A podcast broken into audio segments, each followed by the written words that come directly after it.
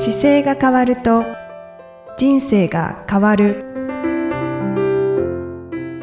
こんにちは。姿勢治療科の中野孝明です。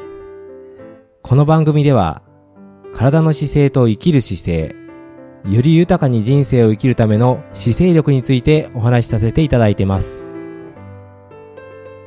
今回は人間動作のスペシャリスト、伊藤義則さん、ピラティスインストラクターをお招きして姿勢治療科の考える健康の要素、シックスヘルス、その中の構造と運動についてお話をお聞きしております。今回はですね、えー、サンディエゴでご活躍されているピラティスインストラクターの伊藤義則さんをゲストにお迎えしてお話を聞きたいと思います。伊藤さんよろしくお願いします。よろしくお願いします。私とですね、伊藤さんがこう初めてお会いしたのはですね、もともと伊藤さんの、えーお母様がちょっと治療で来ていただいて、はい。はい。そこからだったと記憶しておりますけれども、そうですね。はい。なんかお、お母様があの、ご家族の話したときに、えーいや、海外でダンスしてて、で、今はもうダンス、ニューヨークでダンスしてたけど、ピラティスの先生になっちゃった息子がいるんですよっていう多分話から、はいあの、あ、そんな面白い方がいるんですね、ご紹介してくださいっていうような流れで、お会いしたと思うんですけどもね。そうですね。そういう話を聞いて、まあ僕の方からお邪魔させていただいた形でしたね。そうでしたよね。一緒に何回かご飯食べたりとか、は。はいいしながら、僕もあの、伊藤さんが、今現在サンディエゴにお住まいなので、えー日本に来ることがそんな少ないですよね。年に1回、2回ぐらいです、そうですね。。その時に、あの、ピラティスのレクチャーを受けさせていただいたり、まあ多分主にピラティスの先生に教えられることが、そうですね。あの、ニューヨークにいた時に割と素晴らしい先生に習う機会が運よくあったので、それで先生に教える、教えることが多いと思います。なるほど。伊藤さん、あの、簡単に、け経歴というか、あの、どんな風に今に至ったかっていうのを、あの、ダンス、始めて、ダンスがすごい好きだったあたりから、つその後どういう風にピラティスの先生になっていったか。そうですね。あの、ダンスが好きだったというよりは、えっ、と、高校でダンスを始めて、はいでたまたま、あの、ヒップホップとかしたかったんですけど、どこから始めていいかわからず、はい。あの、近所のモダンバレエのスタジオに行ったんですね。はい。で、で、まあ僕高校生で周りがみんな小学校、中学校の女の子で、はい。一番できないのがすごく悔しくて、はい最初はハマってたんですけど、ちょうど、僕が高校卒業した年に、あの、大人の部の方で、んえーニューヨークのジャパンソサイティに呼ばれてパフォーマンスをするっていうのがあったんですね。はいまあ、僕はまだ全然出るレベルじゃなかったんですけど、はいその時に、ニューヨークも行ってみたかったですし、うん。とりあえずと思って便乗して行ったんですね。で、その時にダンス学校を見繕って、はい。まあ、19の時はバイトして、20歳から1年、ニューヨークのダンス学校に行って、えでその時は1年で帰ってきてしまったんですけど、ーはい。それを帰ってきてから六本木のショーパブではい。5年と少しはい。踊って、はい。まあニューヨークには戻ろうと思ってたので、その後またニューヨークに行って、かれこれもう13年アメリカにいますけど、へで、まあその、ダンス学校卒業したぐらいでピラティスの資格を取って、ーはい。それで、まあダンスしてる間にずっと僕なりのエクササイズっていうのがあって、うんうん。ただ僕がその、これ考えたって、さ考えたので受けてくださいと言ったところで、はい。誰も受けてくれないと思っはい。たので、はい。まあダンスで売れるか、はい。何か資格を取るかで、はい。で、ダンスで、まあ怪我もあって、はい。そのダンサーとして売れてからっていうのがあまり現実的じゃない方法だなとはいいうことに気がついて、で、そこで別にダンサーとして売れなくてもいいんじゃないかと考えたときに、まあ何か資格を取らなきゃいけないとなって、まあいろいろ考えた末、ピラティスだったんですが、うん。でもまあその、ニューヨークでピラティスだったっていうことがすごく良くて、はい。僕がどんなところが良かったんですか？あのーすごく有名な先生もいらっしゃいますし、はいはい。で、一緒にピラティスのコース受けた子が解剖学のコースにも誘ってくれて、はいはい。それがまた世界的にも有名な解剖学の先生だったり、っていう部分があったので、うん。あの、あとは、その、僕がたまたま働いてたスタジオが、うん。ジョセフ・ピラティスさんがはい。始められた。場所にあるスタジオで。ピラティスのルーツですよね。そうですね。はいだから、全然知らなくて進んでいったら割とすごい経歴になってしまったという。んんそれは、あの、ニューヨーク、それによって、英語が喋れないといけないなってすごく思ったんですよ。うんはい。あの、英語が喋れて、自分でアンテナ張って、はいニューヨークに住んでれば、はい。割とこう、思っても見ないところで世界のトップと繋がったりするんですよね。へで、それって多分現代社会でこれだけインターネットが普及してくると、ーうん。英語喋れないでうん。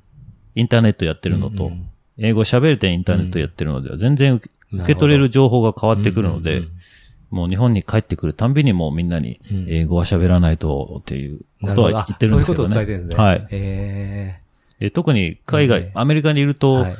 中国人とか韓国人の、まあ、アジア系のはい。人は英語留学でアメリカ行ってたりするんですけど、うんうんうん最近日本人が減っていて、はい。また増えてるのかもしれないですけど、はいちょっと一時期心配していましたね。減ってるっていう聞きますね。そうですか、うん、留学する方っていうか、なんか、外に出にくくなってきてるような感じを聞いてるので、僕は帰ってくるたんびにこんだけ人口密度高いから、外出ようとか思わないのかなと思って。え、伊藤さんじゃあ、その、こう、19歳ぐらいから一回、1年行った時は英語は、その時は頑張ってた感じですか？まだ。その時は、えええっ、と、まあ、片言ぐらいですよね。でもダンス学校でビザ取るのって別に英語力必要なくて、踊れればいいんですあの。パフォーマンスで伝えるから特にいりませんみたいなことを。シンプルですね、そこは。そうですねはい。で、その後、じゃあ5年、こっちに見えて、その後戻ってから、はい。英語を結構ブラッシュアップする機会があったんですか？そこまでまあ、日常会話程度でしたけど、ん。一番は、そのピラティスのコースを取るときに、うんえっ、と、ダンス学校の先生に Anatomy Trains っていう、うんはい。トム・マイヤーさんの。そうですね、はいはい。を紹介されて、はい。で、まあ、難しいので、最初はめくって、挿絵とかを見てた程度だったんですけど、あの、その、ピラティスのコースを取るってなった時に、はいちょっと、一年発起して全部、ちょっとずつちょっとずつ、結局3ヶ月ぐらいかかりましたけど、えー読破するのにし。かも解剖ですもんね。そうですね、英語はで。はい。でもまあ、興味のあることを英語で読むっていうのが一番身につくと思うんですよ。うんうんその、なんて言うんだろうな。興味のあることをはい。違う言語で自分がわかるっていう、なんていうか、優越感というかはい達成感みたいのがあって、はいで、結構難しかったですけど、はいあの、英語も漢字と同じなんですよね。はい。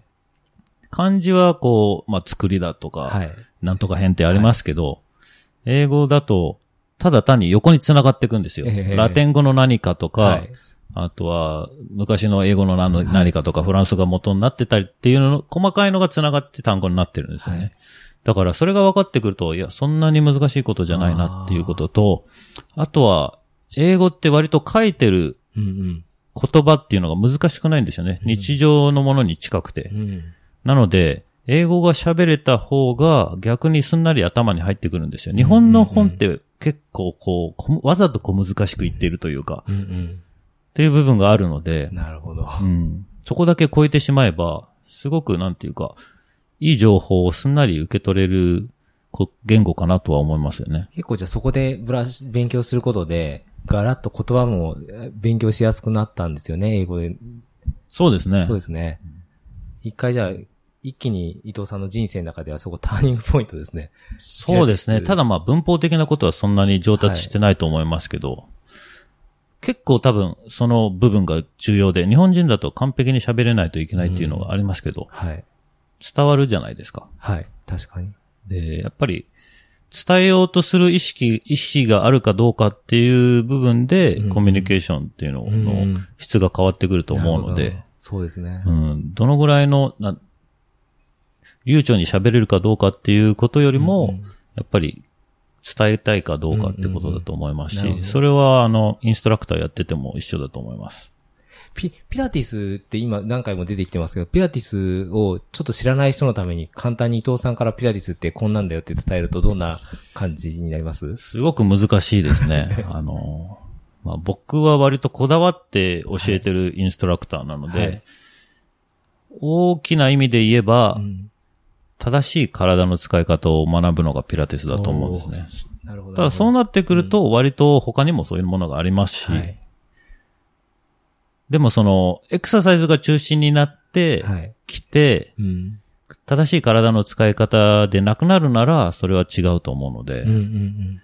で、どうしても僕がいるサンディエゴ、南カリフォルニアだと、はい皆さん運動強度ばっかり求めるので、なるほど。そうすると、ピラティスじゃないだろうと、マシンは使ってますけど、はいはい。これはピラティスじゃないだろうと僕は思うんですけど、へでもどうしてもそういうクラスの方が人気が出るので、あそうですね。そういう教え方をしてしまってるインストラークターっていうのは多いですね。さ、サンディエゴの運動強度っていうと、大体、さ一般的な方って言うとあれ、語弊があると思うんですけど、はい。どのぐらいこう、皆さん運動してる感じなんですか？日本ってやっぱり、僕も治療してて、はいい、や、運動した方がいいですよって言うと、そうですね。全然ししてないっていうレベルの人が多くて、全然してないレベルの人はほぼ見ないくらいですかね。で、割とうん一般レベルで、うんまあマラソン大会出たり、はい。トライアスロン出たはいりっていう意識の高い人ばっかりですね。ああ、やっぱりそうですよね。一週、はい一週間の中の、だから生活のサイクルに、汗をかく運動が入ってないっていう人が少ないってことですよね。そうですね、そうですね。そうですよね。はい。日本なんかだと結構、運動の話すると、あ、動く格好持ってないわとか。いや、本当ですよ。あの、なんかね、動く服装自体がやっぱりなくて、それも何年か前に、会社のなんかの機会に買ってから着てないとか、はい。っていう方もやっぱりいるので、まあでもそれは街を歩けばわかりますよね。そうですね。いつも僕、日本帰ってきて空港から電車乗った時にも、はい。あんまり悪い、悪く言いたいわけじゃないんですけども、はいはいすごく皆さん姿勢が悪いので、もう僕の体が痛くなってくるようなはい。感じがありますよね。うん。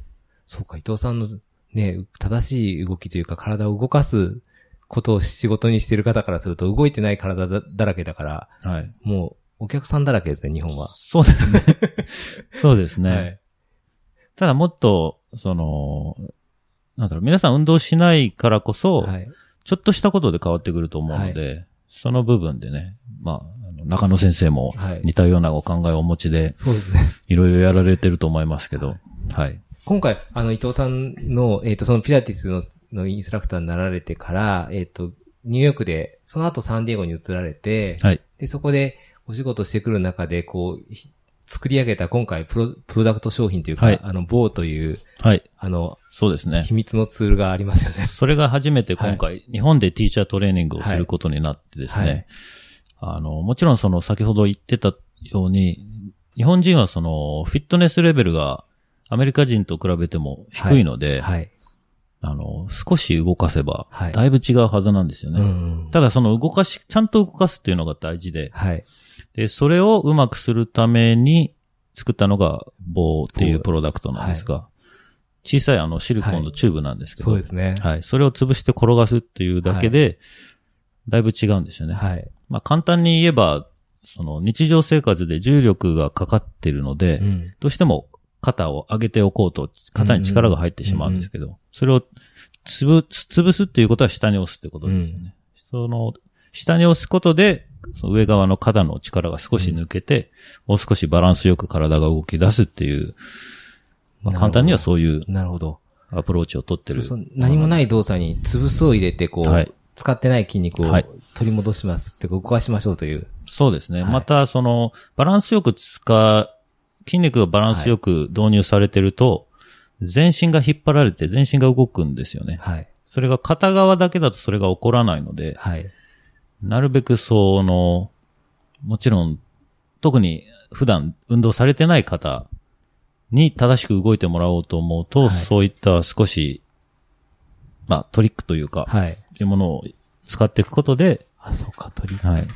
でもな、何もないので動かすのってやっぱりちょっと押すことでだいぶ違いが出てきます全ね。然違いますね。そうですよね。はいどう、どうしてそんなところに着眼されてきたんですか？こう、押すっていう。あのーいろいろ多分小さいことがあったと思うんですよね。うん。で、僕が自分用にやってるストレッチがありまして、はい。僕はもともとはマルタストレッチと呼んでたんですよ。はい。あのー立った状態で前屈すると、はい。あの、本当はまっすぐなるはずなんですね。はい癖がなければ。はい。でも大体の人はどこかすごく丸くなるところがあって、うんうんで、そこをリリースするために、これダンス学校で習ったんですけど、うん。はい。えっ、と、まあ、ペアになって、はい。前屈した人の背中の一番丸いところを触ってもらうんですね。うんうん。で、パートナーが寝た状態で、仰向けで膝を負けで、うんうん。その状態で、その触られた部分を膝に乗せて、仰向けでしばらくストレッチをするというのがあったんですよ。触られた部分を膝に乗せる。そうですね。だから、二人とも仰向そうけで、かそうか。二人とも仰向けで、はい。その一番丸まってしまうところが、動きが悪いところを、はい。膝に当てて、そうですね反らせるってことですね。かなりきついんですけどアク、ロバットな感じですね。そうですねあ、まあ高さはないので危険ではないんですけどはい、はい。それを初めてやった時にはい、僕は腰の近くで、はい。で、まあ1分2分ぐらいのもんなんですけど、すごく伸びるので、はい。あの、終わって立ち上がった瞬間に、あれちょっと腰を痛めたかなっていう感じになったんですよね。はい。ただ少し時間がかかって、経ってくると、スムーズに動くようになって、はい。で、うん、割とその、後のスムーズな動きっていうのが結構自分で気に入って、なるほど。で、もうちょっといい方法ないかなと思ってなるほ、ど。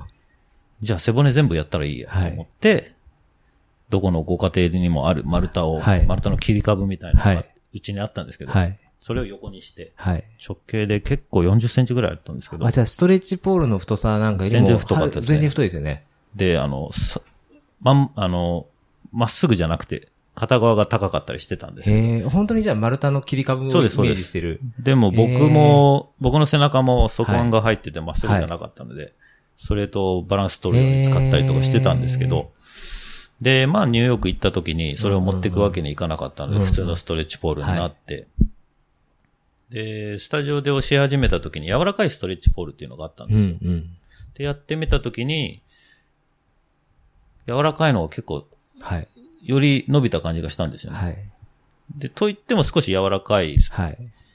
フォーム、フォームローラーで少し柔らかいくらいなんで、そこまで柔らかくなかったんですけど、柔らかいのがいいんだったらどこまで柔らかいのがいいんだろうと考えるたちああ、なんです、なるほど。そそれでどんどん柔らかくして。いろいろ考えていって、うんうん硬すぎず柔らかすぎずの硬さがちょうど良くて、へあとは、その、転がすっていうエクササイズをしたかったので、ー。うんあの、もともとは、な、名前が棒ですけど、うん。はい。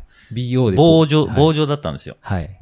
ただ、潰して転がしていくと、はい。中心の部分が、どうしても反対方向に引っ張られるので、中心の部分が絶対に何を使っても壊れるんですね。はい。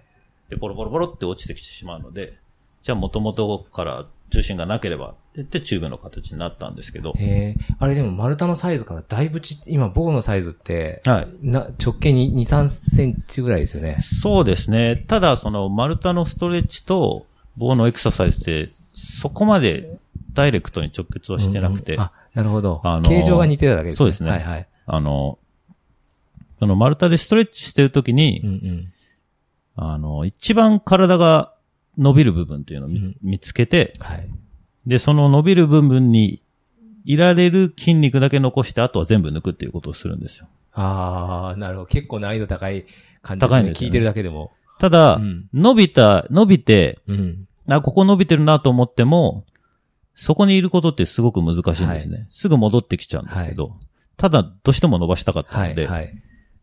じゃあ、ここに固定するための筋肉は残して、あとは重力、仰向けで寝てるので、はい。重力に伸ばしてもらってっていうことを、右側、左側ってちょっとずつ進みながら、頭の上からお尻の下まで、まあ、30分とか1時間かけて1回やるんですけど、えそれをかれこれ16年毎日やってるので、え相当鍛錬してますね。そうするとまあ、なんて言うんだろうな。うん。それをして一番変わったのは、うん。自分の中にいろんな感覚があるってことなんですけど、うんうんうん。例えばまあ、痛いなと思う感覚にうんうんうん。もものすごくいっぱい種類があって、うん。これは痛いけどいい痛みなのかうんうん悪い痛みなのか、すごく硬いところが伸びていたければはい。いいかもしれないし、はい。怪我しそうだかはら悪いかもしれないし、はい。というとこから始まって、じゃあこういう痛みだったらここをこっちにねじったらほぐれるとか、はい。あっちに行ったら怪我をするとか、っていうことをどんどんどんどん自分の中に蓄積していくんですね。で、それによって、あの、こういう、まあ、プロップって言うんですけど、ピラティスでは、あの、小道具ですよね。はい。小道具を使ってエクササイズするんであれば、じゃあこの道具はこういう形状でこういうものだから、どういうエクササイズをしたら体が気持ちいいだろうみたいなことが自然に思いつくようになってくるなんるほですよね。ど。やっぱりだいぶスペシャリストですね、感覚の。僕はもう、まあ、いい悪いは抜きとして、はい世界一マニアな自信はありますよね。さっきのお話聞いてて、はいその、ペアで、こう、反らせて動かないところを、まあ、膝を当ててはいはい伸ばしましょうなんていうのは、はい。なんか僕が自分で背骨を見てる立場からいくと、はい。やっぱり動きにくいところは治療する側だから、はいあこうやって治療したらすぐ変わるのになとかってやっぱ思うんですけど、はい手作業で自分たちでやろうとすると確かに動きにくいところで固定して止めて、はい。はい。で、痛めない領域でちょっとね、ゆっくり息吸ったり、そうですね吐いたりって繰り返していくので、はいもうやりたい、やらなきゃいけないという方向はなんか似てるんだなと思いながら、そうですね。はい。よくあれですもんね、うん伊藤さんもこう治療来るときに、はい。ラスボスがいますっていう話をよく。いろいろこう、ねもう、もう、注文が多すぎて申し訳ないなといつも思うんですけど。でも、なんか感覚が、普通の方って痛みが、伊藤さんが多分感じてる10段階の痛みの、だと3分の1もないかもしれないですね。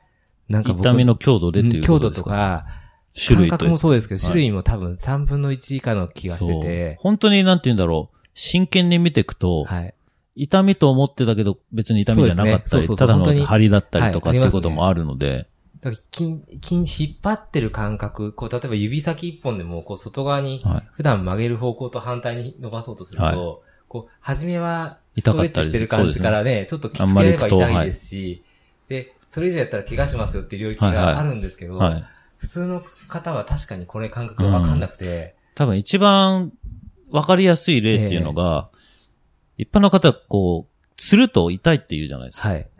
でも、つるって僕の中では、か中ではすごくいいことなんですよね。うんうんつるっていうのは、筋肉が無意識に縮み続けようとしているか、伸び続けようとしているかの逆をすると、うんうんうんつるっていうことが起きると思うんですよ。はい。だから、僕のクライアントさんとか、まあインストラクターでもそうですけど、はい。はいどんどんつってくださいって言います。つらなくなるまで。なるほど。そうするとバランスが良くなるので。なるほど。は同じとこややります、つりますよね。そうですよね。うん。十分つったらもうつらなくなるし、そうですね。れで少しアライメントが良くなったりするので、結構治療するときもそのよくするところは、はい。やっぱり筋膜のリリースしたりとかするとすぐ動くようになるんですけど、そうですよね。やっぱりちょうど動かなければならない動作が動けなくなっているところなんで、うん、やっぱり人間のやることは似てんのかなとそうですね。思いますね。ちょっとじゃあ、一回これ、えっ、と、長くなってきたので、2はい回に分けてですね、はいまた次回も続けてちょっとお話伺いたいと思いますので、今日まず1回はここでちょっと1回締めたいと思います。伊藤さんありがとうございました。ありがとうございました。はい、いかがでしたでしょうか、えー伊藤さんのですね、ウェブサイトはフィジカルエンライトメントというんですけども、この動きを啓発するという、より自分の見えていないところをどんどんどんどん伸ばしていこうとする、この姿勢に非常に共感を持てました。私も自分の体の感覚をどんどん研ぎ澄ましたいなと思って普段も意識しておりますけれども、まあ、伊藤さんにいろんなヒントをいただきながら私も成長していきたいと思います。ありがとうございました。